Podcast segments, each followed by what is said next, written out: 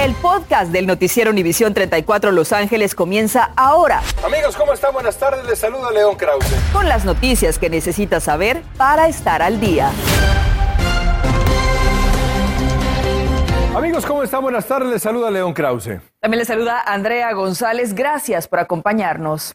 Vamos a comenzar así. La emoción de muchas personas empieza hoy con sus vacaciones del Día de Acción de Gracias y el aeropuerto de Los Ángeles vive una de sus jornadas más ocupadas. Se cree que por lo menos dos millones de personas transiten por dicha terminal. Y aunque las restricciones de salud son, sabemos, exigentes, la actividad por el porcentaje de viajeros será muy superior, bueno, esto es evidente, ¿no?, a la desolación que se vivió el año pasado. Yo iba por ocho días a Hawái y por no llevar específicamente donde ellos querían lo de la prueba del COVID, este, pues me, me regresaron. Estos son algunos consejos que puede seguir para evitar sorpresas al llegar al aeropuerto. Llegue con anticipación, verifique su prueba de COVID-19, empaque adecuadamente, no olvide su documentación. Escuche esto, los detectives de homicidios del alguacil del condado de Los Ángeles colaboran con el Departamento de Policía de Southgate respecto a una investigación de muerte a tiros en el carril de los ciclistas del río Los Ángeles en el cruce de la Southern Avenue y la Burtis Street. Se tiene establecido que el incidente ocurrió esta mañana a las 6.36 minutos. Y con un video de vigilancia, el alguacil de West Hollywood pide ayuda del público por un ataque en un centro comercial donde encontraron a una persona sangrando del cuello y tórax, víctima de apuñalamiento, quien dijo que fue sorprendido por un desconocido que le propinó varias cuchilladas. El atacante era un afroamericano de 6 pies de altura, 180 libras y entre 40 y 50 años de edad.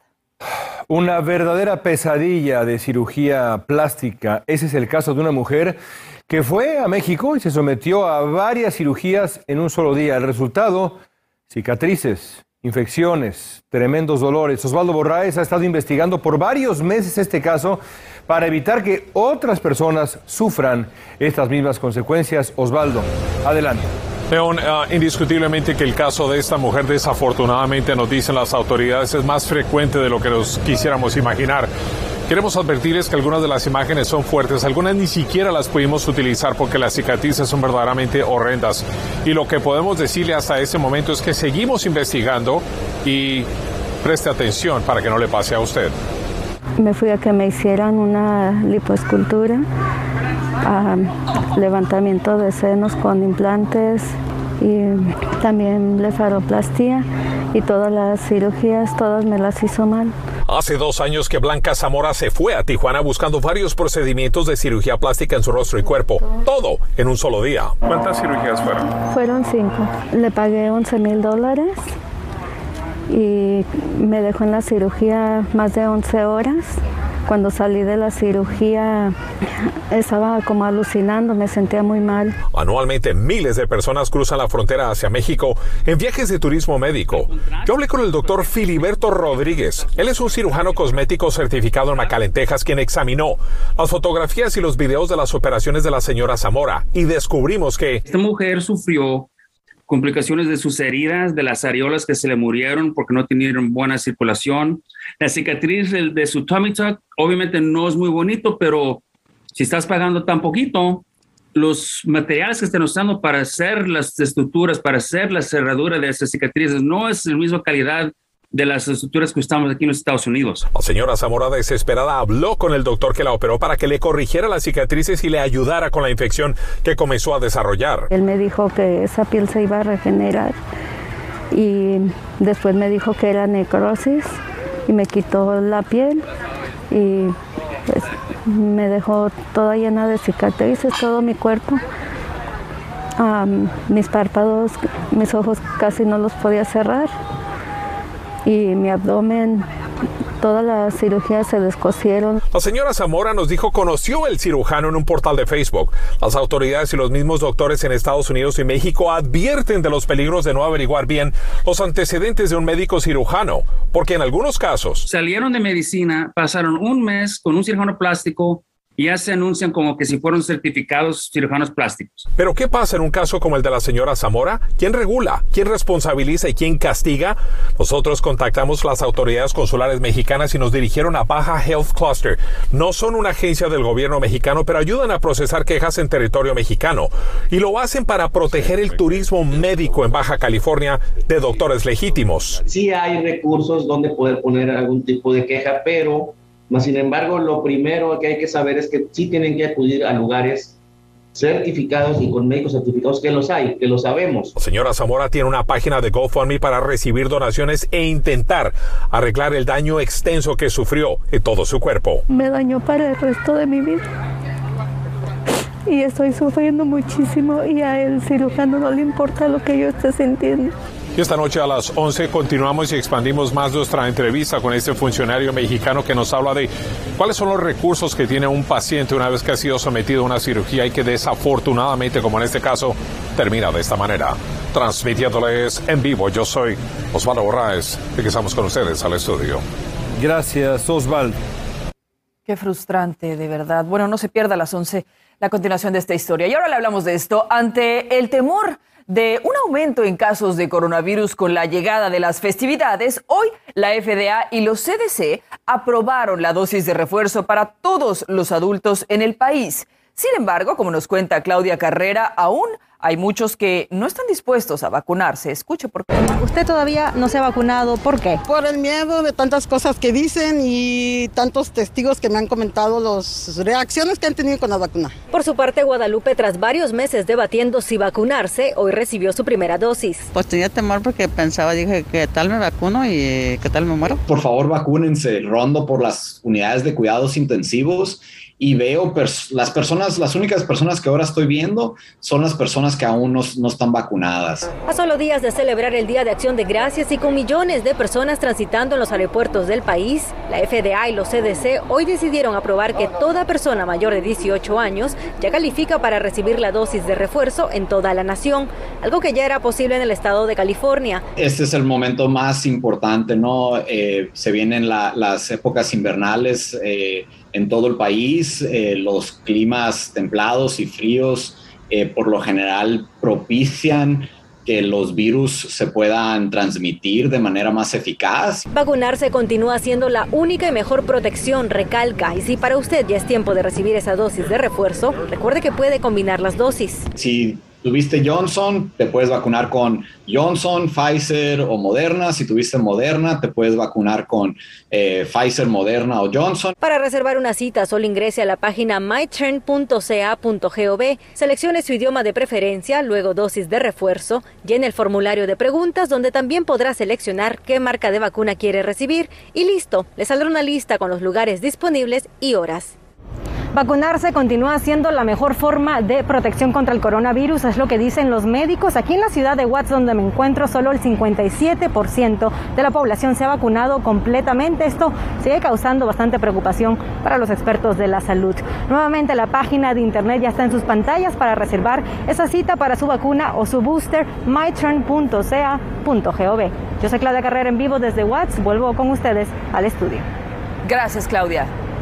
Los investigadores eh, de la Guardia Costera y la Junta Nacional de Seguridad del Transporte identificaron un buque de carga llamado Beijing como la embarcación involucrada en un incidente de arrastre de anclas en enero que provocó, habría provocado la fuga de petróleo de octubre frente a Huntington Beach.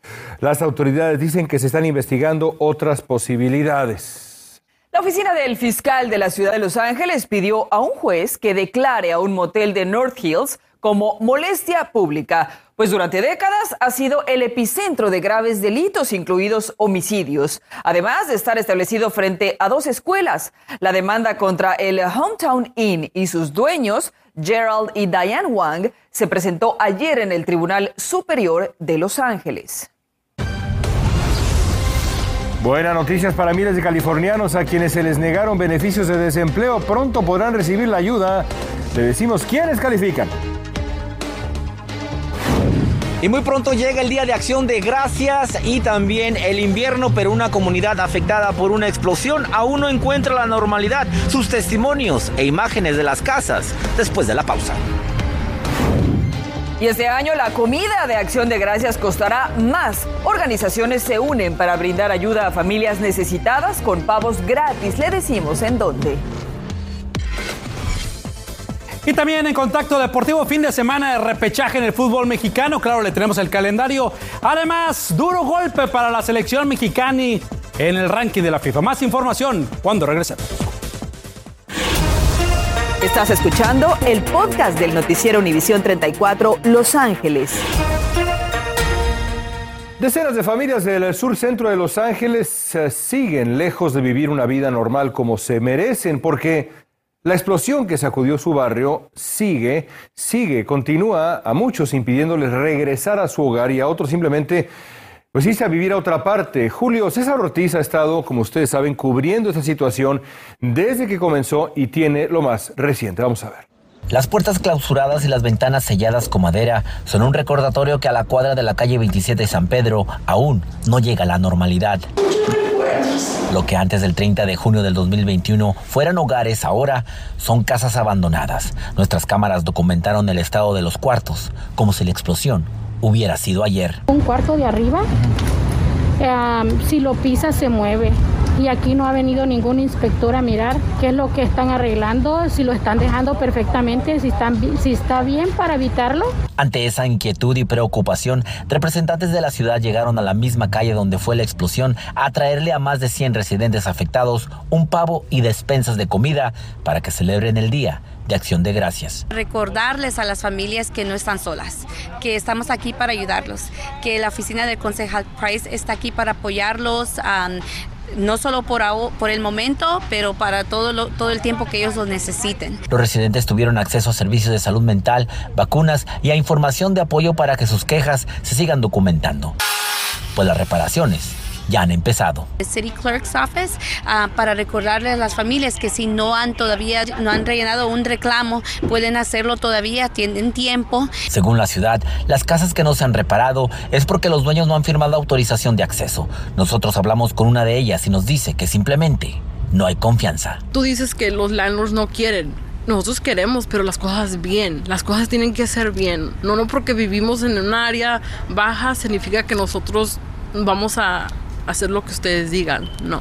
Y aunque sí, Hoy se repartieron varios pavos y una caja de comida para los residentes desde hace tiempo que con maletas hechas de sus casas se fue su paz y su seguridad.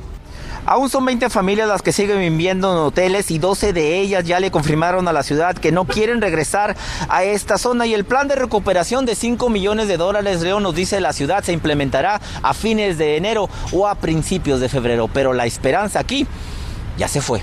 Regreso contigo al estudio. Gracias, Julio. Unos 100.000 californianos a los que previamente les rechazaron la solicitud de beneficios por desempleo podrán recibir los fondos después de todo. El Departamento de Desarrollo del Empleo comienza hoy a notificarles por correo electrónico, mensaje de texto o a través de la cuenta que crearon en el portal del IDD serán elegibles para el beneficio federal que terminó en septiembre pasado gracias a tres nuevas reglas federales que se incorporaron a esa ayuda. Tiempo de los deportes con Felipe Valenzuela. ¿Qué tal? Buenas tardes, ¿cómo les va? Bienvenido a los deportes. Vamos rápidamente con el básquetbol de la NBA. Los Lakers de Los Ángeles regresan a la duela. En estos precisos momentos se miden a los Celtics de Boston. Todo esto en plan de visitante. Regresa el rey a su estrella LeBron James. Los Lakers cuentan con 8 ganados, 8 perdidos y esta noche a las 11 las acciones y el marcador final. Mientras tanto, en el fútbol americano de la NFL, los Chargers buscarán el domingo y en juego de prime time reciben la visita de Pittsburgh, los Steelers a partir de las 5 y 20 de la tarde. Los Chargers vienen de perder ante Minnesota 27-20 y se encuentran en la segunda posición de la conferencia americana en la zona oeste con récord de 5 ganados y 4 perdidos. Bueno, después del papelón que dio la selección mexicana tras las dos derrotas en Estados Unidos y después Canadá salió, sí, del top 10 del ranking de la FIFA, cayó la posición más baja de este 2021. Al situarse en la posición 14, México se había metido en la posición 9 en los últimos meses. Sin embargo, los descalabros en los partidos del octagonal le pasaron factura. El Tri, la última ocasión que salió del top 10 fue en abril y mayo en este año, cuando se presentó como un décimo lugar y en abril Chile 2019 tuvo la posición número 18. Bueno, así el top 10 de la FIFA. Así están los primeros. Ahí están. Bueno, pues ahí están el equipo de Bélgica, seguidos por Brasil, Francia, Inglaterra, Argentina, Italia la sexta posición, España, Portugal, Dinamarca y Holanda en la décima posición. Bueno, mañana arranca la liguilla del fútbol mexicano con el repechaje, encuentros importantes. Ahí está lo del sábado, Santos contra San Luis, Puebla contra Chivas y el domingo Toluca Pumas. Y el plato fuerte, sí, el actual campeón del fútbol mexicano, les guste o no, Cruz Azul contra Rayados de Monterrey. Solo deportes, muy buenas tardes, nos vemos a las 11. Continuamos con el podcast del noticiero Univisión 34 Los Ángeles. El servicio de metro en Los Ángeles presentó hoy su nueva estación renovada en la estación de Willowbrook, Rosa Parks. Las instalaciones cuentan con nueva tecnología para que la experiencia de los usuarios sea más placentera. Los pasajeros han visto con buenos ojos esta renovación. Al final de cuentas, lo que les sigue preocupando es, sí, ya sabemos, la seguridad que se ofrece cuando uno viaja. Esta mañana fue presentado el nuevo programa Building Construction Trades Career Connections Pre-Apprenticeship Program. Bueno, sí está complicado, pero así se llama, que se ofrecerá en 12 escuelas del Distrito Escolar Unificado de Los Ángeles y que ya cuenta con 1.500 estudiantes inscritos. Este programa es el principal de preaprendizaje de la construcción. Ante el recorte de presupuestos escolares, Southwest Carpenters Career Connections donó al distrito unos 80 mil dólares en libros y material didáctico.